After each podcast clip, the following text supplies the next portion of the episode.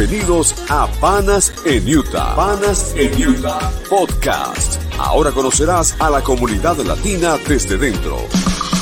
Este espacio está a cargo de Frenji Alvarado, el Pana en Utah.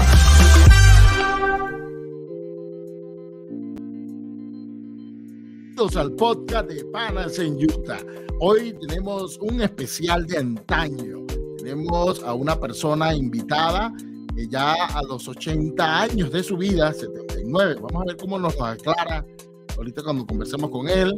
Eh, es una persona que eh, de Venezuela, lo escogimos, pues nos va a contar un poco de su trayectoria y también de cómo eh, ha sido su vida relacionada a los medios de comunicación. Inicialmente estaríamos conversando de lo que fue las CBTV. Vamos a ver, lo tengo por aquí a tiro. Vamos inmediatamente a colocarlo.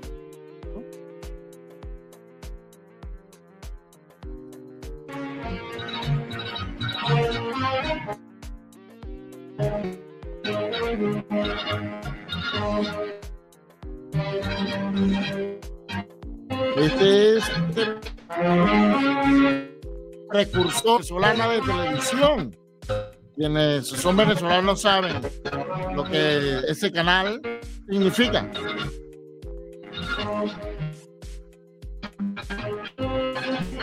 Algunos artistas que ahora forman parte del patrimonio cultural y artístico de Venezuela. Varios de ellos, entre ellos eh, René Otolina, está Rosario Prieto. Por CBTV, espectáculo en su hogar.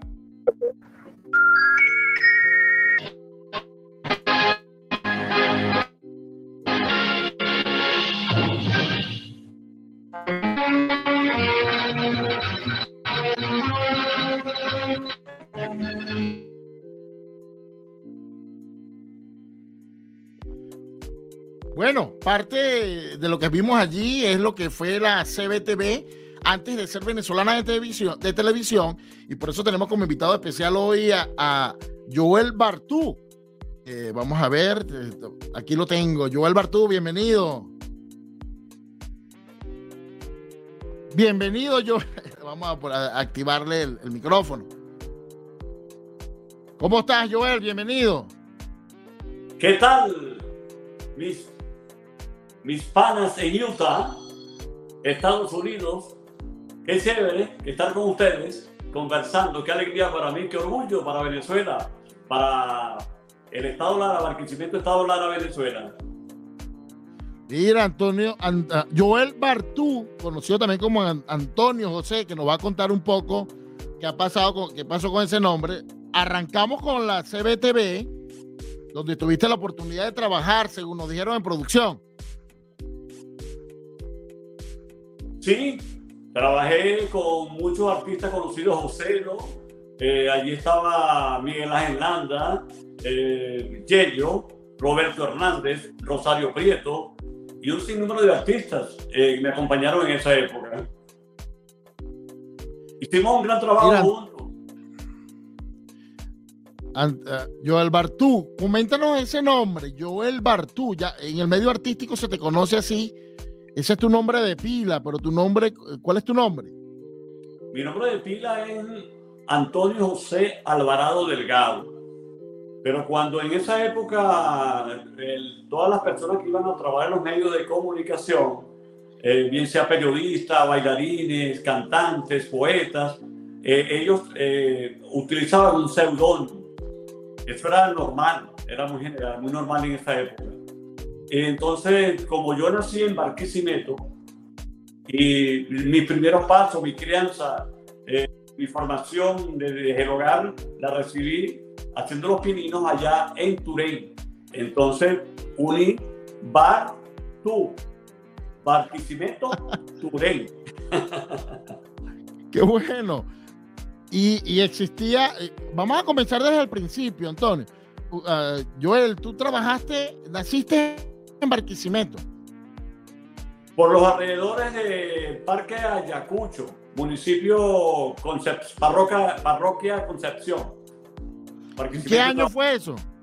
¿En qué año? 1944, una fecha muy histórica, no para ustedes ni para mí, sino para mis padres, que me dieron el alumbramiento a esa época, en ese el 4 de mayo de 1944. Mira, estás, por, estás próximo a cumplir años. Estás próximo a cumplir años. El 4 de mayo, pendiente con los regalos. ¿Cuánto cumple? ¿Cuánto cumple? Bueno, mira, 79, me faltaría uno para 80. Ah, yo tenía la cuenta de 80 años, 79. Esto es mañana. Ahora, sí, sí, eso es, eso es inmediato. ¿Qué ha pasado? Háblanos de, de, de tu historia, cómo comenzó, estabas en Barquisimeto, ¿cómo fue tu infancia? Bueno, mira, mi infancia fue muy bonita, eh, muy, muy, una época muy primitiva en Turén, porque me llevaron de Barquisimeto a Turén. Hay un, creo que un, eh, como dos horas para llegar a Turén.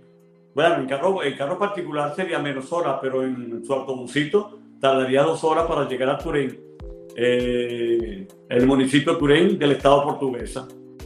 Allí pues, entonces, eh, al mes de haber nacido, mi mamá me trajo para allá, la Rosa Delgado, y mi padre, José Alvarado, José Manuel Alvarado, me enviaron para Turén. Este, mi mamá tenía 14 años, lamentablemente no pudo jugar con muñecas ni de trapo. Eso me, pega, pero bueno, mi papá era un poquito tremendo y la muchacha era muy bella. Entonces, de ahí, bueno, este, nació ese romance eh, y salí a la luz el alumbramiento salió Joel Bartú. Bueno, ¿Y hubo un solo hijo de esa relación? Sí, no, hubo otro eh, que está muy apartado de, la, de, de, los medios de comunicación y no le gusta ni que lo nombren, pero lo voy a nombrar desde con el permiso de Manuel José. Manuel José Alvarado. Otro, sí, otro fueron dos, dos, hermanos. Dos hermanos, eh, padre y madre, fue el primer matrimonio. Ahora, eh, ¿tu infancia se desarrolló fue en Turén entonces? Mi infancia hasta los seis años se desarrolló en Turén. Porque de, después de los, eh, cuando llegué a los seis años, mi mamá, mi mamá le dijo a mi papá, yo no quiero que mi hijo sea un jornalero, yo quiero que sea un profesional, que aprenda, que estudie. Entonces ella me envió otra vez a Barquisimeto. Allí estudié, me inscribieron en la escuela Acosta Ortiz en Barquisimeto. Y bueno, estudié mi primaria, terminó mi primaria, luego eh, terminé mi primaria en, casi por el año 1958, donde cayó la dictadura del general Marcos Pérez Jiménez, estamos en dictadura, y la vida era un poquito difícil. Bueno, aunque ellos atacaban eran los políticos. ¿Viviste a los pueblos no tanto. ¿Tu infancia? Entonces tú viviste en la dictadura. Sí. ¿Hay una anécdota sobre eso? ¿Tienes alguna anécdota que recuerdes que bueno, haya recuerdo, marcado tu vida la dictadura? Recuerdo que nosotros nos pasábamos en la calle 12 de Barquisimeto y habíamos un grupito, un grupito que todos los días estamos allí y cuando eran las 8 de la noche pasaba la recorrida, o sea, la patrulla y vamos, vamos muchachos a dormir, a dormir. A las 8 de la noche había que dormir porque este, había mucho, eh, mucho régimen, pues había una, una dictadura inclusive para la juventud. Eh, había, había cosas que, que, no permitían que uno viviera como al natural, pues que uno gozara de su, disfrutara de su juventud, de su infancia. Pero mi ahora, infancia se llegó, se rodó más que todo el Turén. Eh, allá en esa época en Turén era bastante primitivo, era una, eh, Turén una población, era una, es una población este, netamente agropecuaria. Eh, sí, agrícola y en ese tiempo era muy primitivo y todo era incipiente, todo era, no había luz eléctrica, este, no habían eh, buses de transporte, todo era muy atrasado, todo era bicicleta, carros de, carros de, ¿cómo se llama? Carros de bula que llamaban antes, carros de bula. El carro tirado por, por, por, un, por un buey o por un, por un burro. ¿Hasta eh, qué edad, hasta qué edad, de qué edad estamos hablando? Estamos hablando del año 1946, 48, 48, algo así. En ese tiempo no existía televisión. No, ni televisión ni radio. La radio, bueno, a lo mejor existía la, la radio, pero porque son el año 36. Pero sí existía la radio, las radioemisoras existían, pero allá nadie tenía para comprar un radio, nadie se dedicaba a eso. Todo era trabajar, dormir y comer. Se levantaban a las 4 de la mañana, a esa hora desayunaban, era un almuerzo lo que hacían, pero se desayunaban a esa hora. Hervido de gallina, este, hervido de chivo, o sea que mondongo, eh, o sea que era algo muy natural, algo muy bello, era la naturaleza y a uno la recibía con cariño, había de todo, no había contaminación, el agua era con aljibe, con una palanca, en el agua del subsuelo y allí entonces salía el chorrito de agua. No había acueductos, no había nada de eso. El agua se la tomaban era así, salía de, la profundidad de la tierra. Y entonces, a mí el agua me hacía daño y me tenían que poner limón porque era muy amarga el agua. Y desde pequeñito me daban agua con limón para que, para que pudiera asimilar el, el, líquido. ¿Entiendes? Ahora vamos a hacer un salto, eh, Joel Bartú. Ajá. De allí, de allí, este, fue tu infancia y cómo, cómo, llegas a, los medios de comunicación, cómo haces vida en los medios de comunicación. Bueno, mira, en los medios de comunicación, yo cuando llegué, estábamos en Barquisimeto, cayó la caída de Pérez Jiménez, cuando cayó el general Marcos Pérez Jiménez, este, nos fuimos a Caracas porque la capacidad de trabajar para mi padre era muy difícil.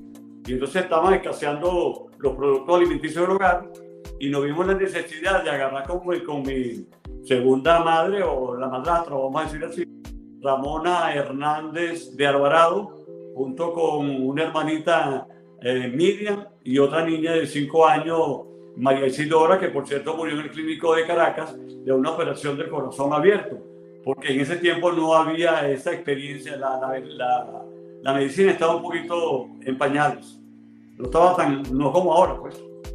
Y entonces, bueno, nosotros allí, este, mi papá eh, nos cambió de residencia hacia Caracas. En Caracas, la vida fue bastante difícil para nosotros, sobre todo para mí.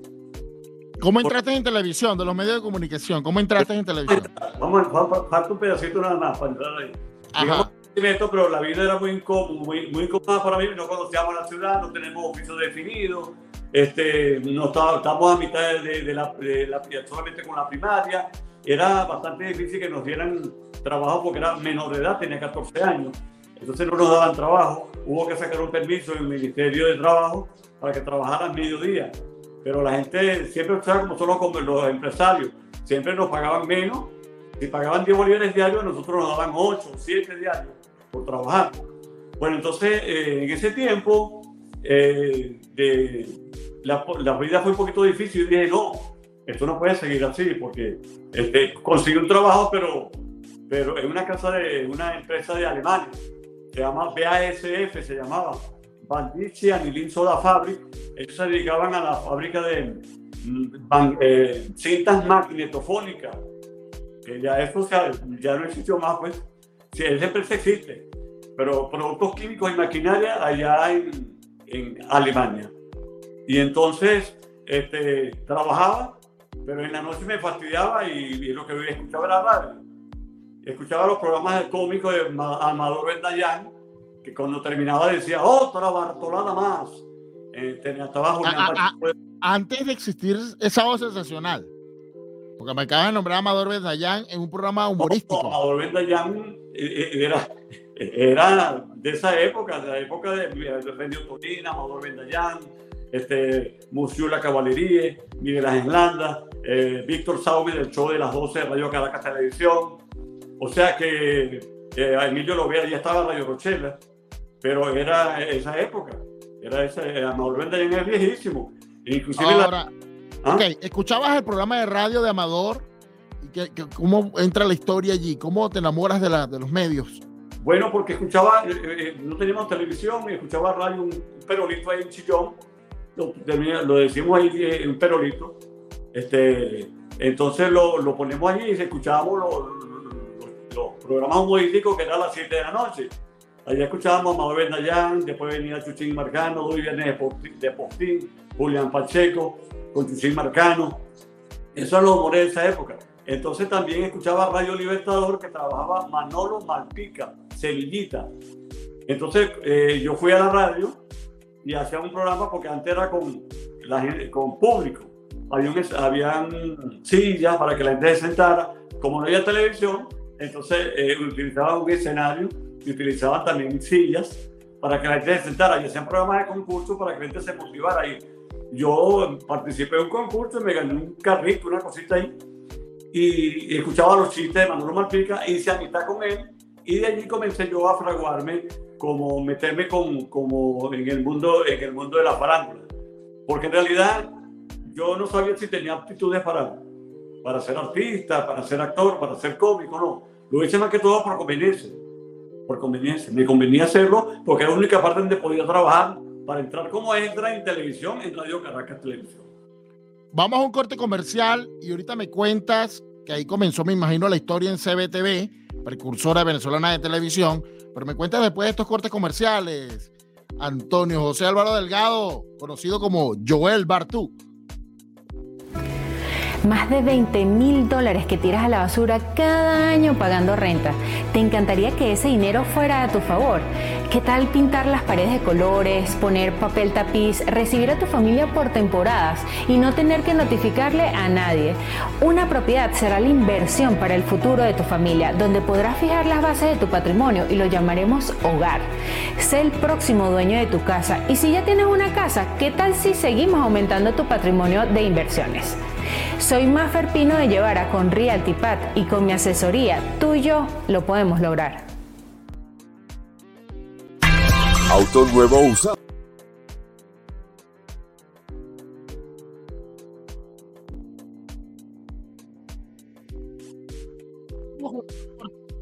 Ahora, nuestro siguiente sponsor. Auto nuevo usado. Contacta a Diego Alvarado al 801-603-4082. Él te va a ayudar a encontrar el auto que estás buscando y el que mejor se ajuste a tus necesidades. No importa tu situación. Mejores promociones, más dinero por tu intercambio, cero enganche, garantía de por vida. Anótalo. Contacta a Diego Alvarado al 801-603-4082. Estás viendo Panas. Bueno, y continuamos con el podcast de Panas en Utah. Hoy con un invitado de lujo, una persona que ha vivido ya ocho décadas y ha formado parte de, la, de la vida y de la historia de los medios de comunicación en Venezuela. Comenzó por allá en CBTV, años 50, por lo que vamos. Vamos a ver qué nos dice Antonio, José, Joel Bartú. Ahora ya entrando en materia de, la CBTV, que me dice que hiciste eh, la última conversación en el, segmento anterior, como al haces, haces amistad. ¿Y cómo fue tu primera oportunidad entonces en televisión? Tenemos por aquí algo, algunas de las, tenemos por aquí algunas de las fotografías, tengo por aquí una que está, eh, es del canal 8, antiguo CBTV, Después vemos otras de las participaciones. Estuviste aquí también. Era la persona, está eh, Rol Peña, cantante. Al lado está eh, Joel Bartú. Y aquí creo que estabas haciendo de Arturo Las Pietri eh, en esa edad, ¿no? La edad de Arturo Las Pietri para ese momento. ¿Cómo fue esa primera oportunidad, Joel Bartú? Bueno, en realidad la primera oportunidad fue en Radio Caracas Televisión como extra. Pero primeramente hice un, programa de televisión, eh, participé en un programa de televisión de aficionados en Canal 5, era la televisora nacional que pertenecía al Estado, ahora no, ahora la tienen, tiene otro, está en manos de, los católicos.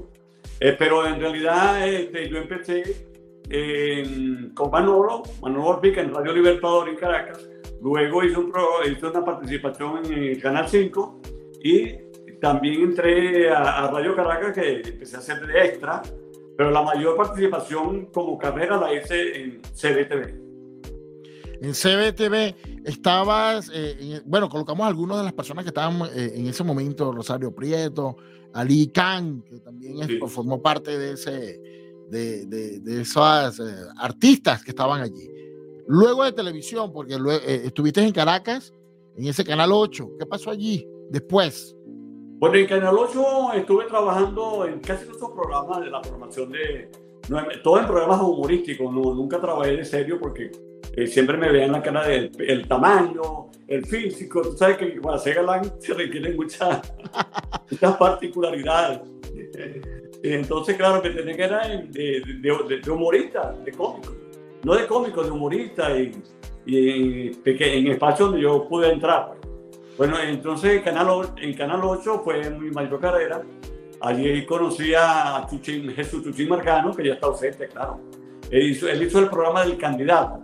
Era un programa humorístico de sátira sobre la política, porque en ese tiempo estaban la, estábamos en elecciones, campaña de, que este país siempre ha sido muy, de mucha campaña. De mucha campaña política. Sí, entonces en ese tiempo y, los humoristas y los productores le sacaban partido, los escritores le sacaban partido a eso. Entonces eh, yo hacía el personaje que caracterizaba a el doctor Arturo Ula Pietri.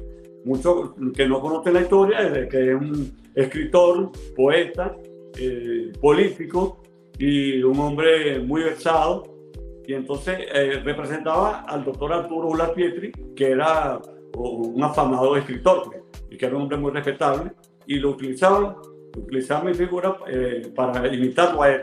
Entonces yo lo imitaba. Eh, por cierto, yo me recuerdo si puedo, si puedo decirlo así un poco. ¿Cómo no? Vamos, vamos a ambientarte, vamos a ponerte. Ok. Mis queridos amigos invisibles, se dice que muchas veces que la mujer venezolana, en esa época, mis queridos amigos invisibles, esa era la que comenzaba y se retiraba cuando terminaba de una, una conferencia. Mis queridos amigos invisibles, muchas gracias. ¿Qué pasó, Joel Bartú, que estuviste en televisión en esa época dorada y no continuaste? ¿Qué pasó en tu vida? ¿Qué cambio pasó allí?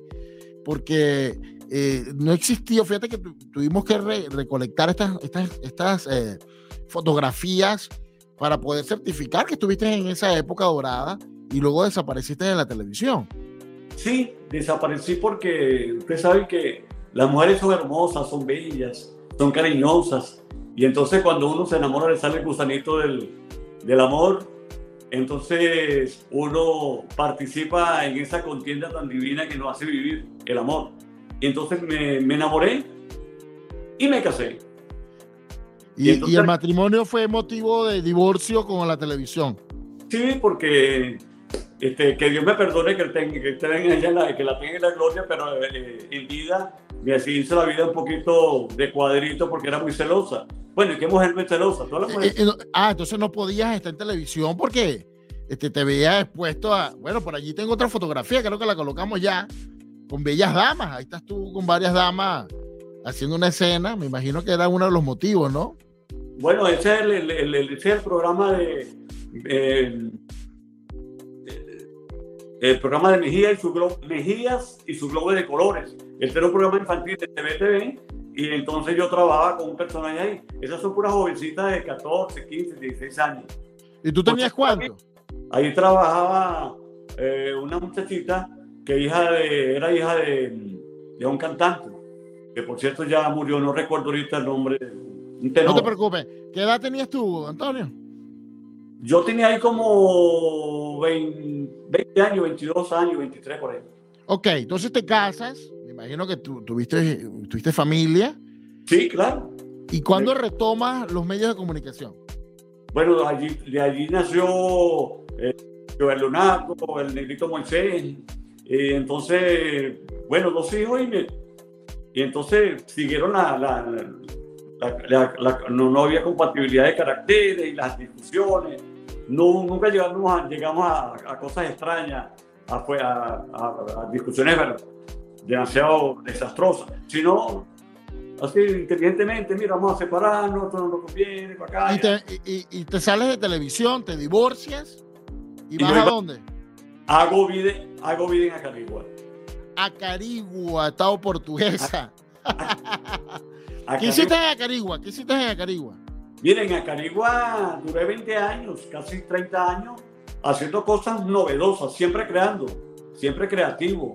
Eh, ya, era, ya, yo era un, ya yo era actor, imitador de voces, eh, eh, ya escribía columnista de farándula, hacía de todo un poco, publicidad impresa, hacíamos inclusive semanarios, folletos humorísticos.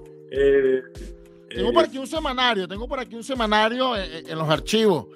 Tengo aquí La Cotorra, mira, hecha manualmente. Sí, era manual porque no, la tecnología no, no daba para más. No preciso la fecha, pero se ve que hecha manualmente, ¿no? Sí, sí. Eran textos eh, montados, como se montaba anteriormente, Exacto. en la hoja completa y se mandaba, eh, después se, se hacía los positivos o los negativos e imprimía. Exactamente. Esa es la historia. El suplemento humorístico que no es, el de- que no es del montón. Eh, la cotorra siempre te ha ido por el humor, Sí, Joel. siempre por el humor. Y después tuvimos la, la, la, la, cotorra, sí, la cotorra este, duró, duró un tiempo, la gente se motivó y todo, pero eh, no me apoyaba. Tú sabes como la gente, se, la novedad. Y me faltaba mucho, me faltó mucho tren, mucha, mucha escuela. Pero eso fue, eh, arrancaste, pero me dijiste que estabas en, en Acarigua, comenzaste con los suplementos y no hiciste radio, o sí hiciste No, radio. no, no, hacía radio. Hacía, ah, ya comencé, no, no hacía radio todavía. Comencé a meterme en la radio en un programa con Elisaúl Castillo, un programa que se llamaba Amaneciendo por Radio Portuguesa. Y entonces eh, él me dijo, bueno, yo necesito algo raro, algo bueno en el programa, algo chispeante. Y bueno, yo tengo un personaje que se llama Don Toribio, un viejito. Entonces, bueno, ahí empezó Don Toribio, a- hacíamos una sección de reclamo de la comunidad, falta el agua, falta la luz, y esto. Mira, pero a- a- no es un pedacito de Don Toribio. Me imagino que es un personaje humorístico. Sí, sí, sí. Muy buenas tardes, queridos amigos. Ahí me costó llegar aquí para esta grabación porque, voy a decirlo, casi no hay transporte público y él, me dice el chofer, no, y usted, a usted lo agarré de colita, lo agarré de bolilla, me dijo. ¿Y eso por qué le digo yo? Bueno, porque le tuve que pedir un litro de gasolina al muchacho de la, de la motocicleta para poder trabajar aquí un ratico. Y pues sí que lo traigo porque no hay gasolina. Y que no se pongan bravos, porque decir la verdad no es ponerse bravo. Duela la quien le duela. Así era el personaje. Así era el personaje. Todas las mañanas, todas las mañanas, A las 7 de la todas las mañana, mañanas. y toda la mañana había una, siempre había un comentario, eh, siempre hay problemas, eh, los problemas, eh, servicios sociales, siempre en, todo, en todos los gobiernos ha pasado eso, que hay quejas de, de- de que no- hay un hueco, que se cayó un carro, que me robaron la gallina, que me robaron, eh, que la señora tal eh, me metió un chisme y peleó la mujer con el otro, con el marido, con el vecino, y entonces eso me llegaba ahí. Mira, y- Antonio, Y yo no- ¿y siempre fue. ¿Ese programa cuánto tiempo duró? Mira, ese, ese programa duró muchos años. Duró muchos años, duró como 20 años más o menos. 20 ¿Y años más. En algún momento tuviste un programa independiente? Sí, después me hice independiente porque mi socio no me daba, porque los clientes míos tenían que compartirlo con él. Él compartía con él y él tenía que pagar el, el- el- el- la radio, el, el pago de, de- de- de- De de- la transmisión. ¿Ah? El pago de la transmisión. El pago de la transmisión tenía que pagarla, y entonces yo le daba la mitad. Y tenía de esa mitad tenía que pagar. Entonces tuvimos eh, ese inconveniente. No, no, no desapareció la mitad, pero no- comercialmente no pudimos seguir en la producción. Y el dueño de la radio me dijo, bueno, mira, este, yo te voy a dar un espacio a ti, pero me dio un espacio de 15 minutos. 15 minutos. Y no me alcanzaba el tiempo para, para, para hacer ¿Y todo. cómo, y, cómo hacías en 15 minutos pa- pa- pa- para tener los, los comentarios, los clientes? Bueno, yo ponía un solo disco, un disco, por menos, un disco de, de esos que estaban, puede ser criollo o una grabación, pues ponía una, un- una selección musical, ponía un disco y con ese solo disco iba, así como hacen como trabaja la radio moderna ahorita, que los jóvenes ponen un disco y van pura cuña, cuña, cuña, cuña, y saludo para fulano, y saludo para fulano, y sale el cantante un ratico. Bueno, así trabajaba yo hace 20 años, hace 40 años. Mira, ¿y eso cómo se llamaba ese programa, esos 15 minutos? La tijera de Don Toribio. La tijera de Don Toribio porque era cortándole a todo el mundo. Eso fue en el, eh, eh, Radio Portuguesa. Sí, Radio Portuguesa, eh, sí, en el año... Bueno, mira, este, me vas a tener que perdonar los, los- los seguidores, porque la gente a veces no me... No vale, pues. no está muy bueno. Felicitaciones por tan, tan mente tan lúcida. Y quiero informarle ahora a mis seguidores, ya bueno, media hora de programa, pero es un programa especial pues este señor hizo vida en Acarigua y tuvo una esposa y dos hijos, donde, bueno, fui el primer hijo de ese matrimonio. Bienvenido, papá. Sí. bueno, mira, Dios te bendiga por esa programación que estás haciendo en Utah y saludos y un abrazo de este viejo. Mira, vámonos a un corte, vámonos a un corte comercial, vámonos a un corte comercial para que esto siga, siga sonando, vamos a un corte comercial. Somos Printon Store. Estamos ubicados en North Salt Lake con todo lo necesario para que tu empresa crezca. Te ayudamos a crear materiales de marketing y publicidad para tu negocio. Todo lo que te imaginas. Usamos la más avanzada tecnología. Hacemos tus ideas realidad. Síguenos en Printon Store y nuestras redes sociales. ¿Estás bien? Bienvenido, Joel Bartú, mi papá. Bueno, un especial del Día del Padre. Queríamos eh, hablar un poquito de su vida, de su trayectoria y también porque, bueno, yo soy un amante y apasionado de los medios de comunicación. Y bueno, quien descubrió que era bueno para los medios de comunicación a corta edad y me llevó por el camino de la locución, del periodismo y la publicidad. Mira, papá, te tengo aquí. Este, quiero mostrar también lo, lo último que hiciste, que fue, el, vamos a ver si puedo colocar los dos. Vamos a ver aquí, El secreto de los abuelos, el primer libro que ya está publicado en Amazon y disponible. ¿De qué se trata ese libro, papá? Bueno, mira, tú sabes que los viejos tenemos, nos, nos hacemos, nos la damos de sabio después que estamos a esta edad. Y entonces eh, todos tenemos muchos secretos. Hay unos que no tendrán, pero todos tenemos un secretico guardadito. Uno lo, lo, lo queremos revelar, otro no lo queremos revelar, otro a lo mejor eh, un secreto de eso puede despertar mucha discordia, entonces mejor quedarse callado. Hay gente que puede llevar- se lleva sus secretos a la tumba y hasta Eh, mejor. Mira, y estas personas que están allí en la portada, Te voy a decir algo. Cuando yo oí este libro, ellos están allí solamente como, como para eh, da- da- dar la imagen al libro. Ellos no forman parte del contenido del libro, sino que se pusieron allí, lo pusimos allí para, en Para- honor. para vender el libro y como un honor para los viejos. Y hay secretos de, de Joel Bartú en este libro. Bueno, mira, este, tendremos que hacer otro programa Pa- para ver si son aptos para decirlo o no. Mira, este es tu primer libro, sé que estás cocinando un segundo libro, ya estás por lanzarlo. Háblanos un poquito de ese segundo libro. Mira, este segundo libro viene siendo para mí mi obra maestra. Es un libro más que todo, es como una enciclopedia. Tiene de todo un poquito, tiene humor, este, tiene drama, eh, tiene cosas reales, tiene también este, mm, cosas ficticias, eh, cábulas. eh, ¿Cómo es el nombre? ¿Cómo es el nombre? Eh, un ojo abierto y otro cerrado. Así que tenemos que vivir ahora mundialmente, tenemos que te- tener un ojo abierto y otro cerrado, no solamente en Venezuela, sino a nivel mundial, un ojo abierto y otro cerrado.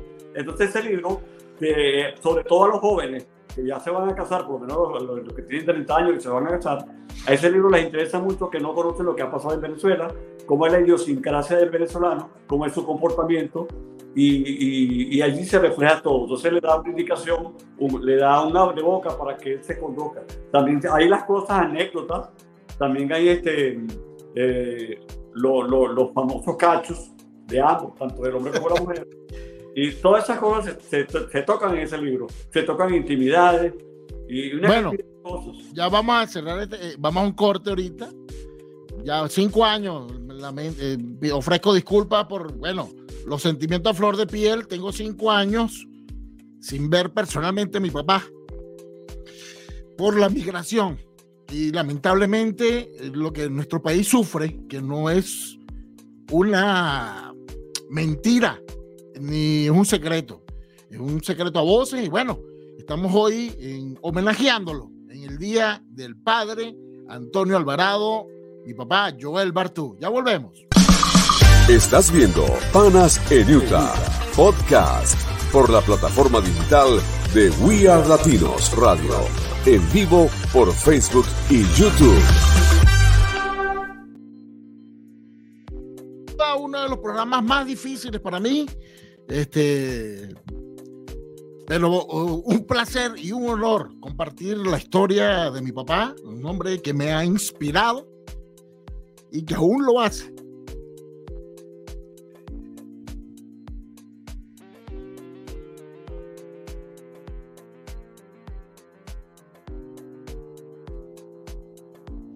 Ya pues, un mensaje, papá, para la gente que nos ve, para tu familia, los nietos, mis hermanos.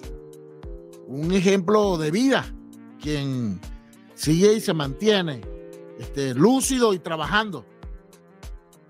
Bueno, mira, quiero darte las gracias a ti, a tu equipo de producción humano, tu equipo técnico y sobre todo a, a María Alejandra, que nos hizo aquí, nos, proveyó todo de lo que necesitamos. Inmediata, déjame que vamos a este corte comercial que nos faltó. Esta, esta entrevista fue patrocinada por Soluciones Dubai, que es el agente corporativo de Movistar en Barquisimeto, Estado Lara, Venezuela. Es el líder en la comercialización de todos los servicios de comunicación de Movistar.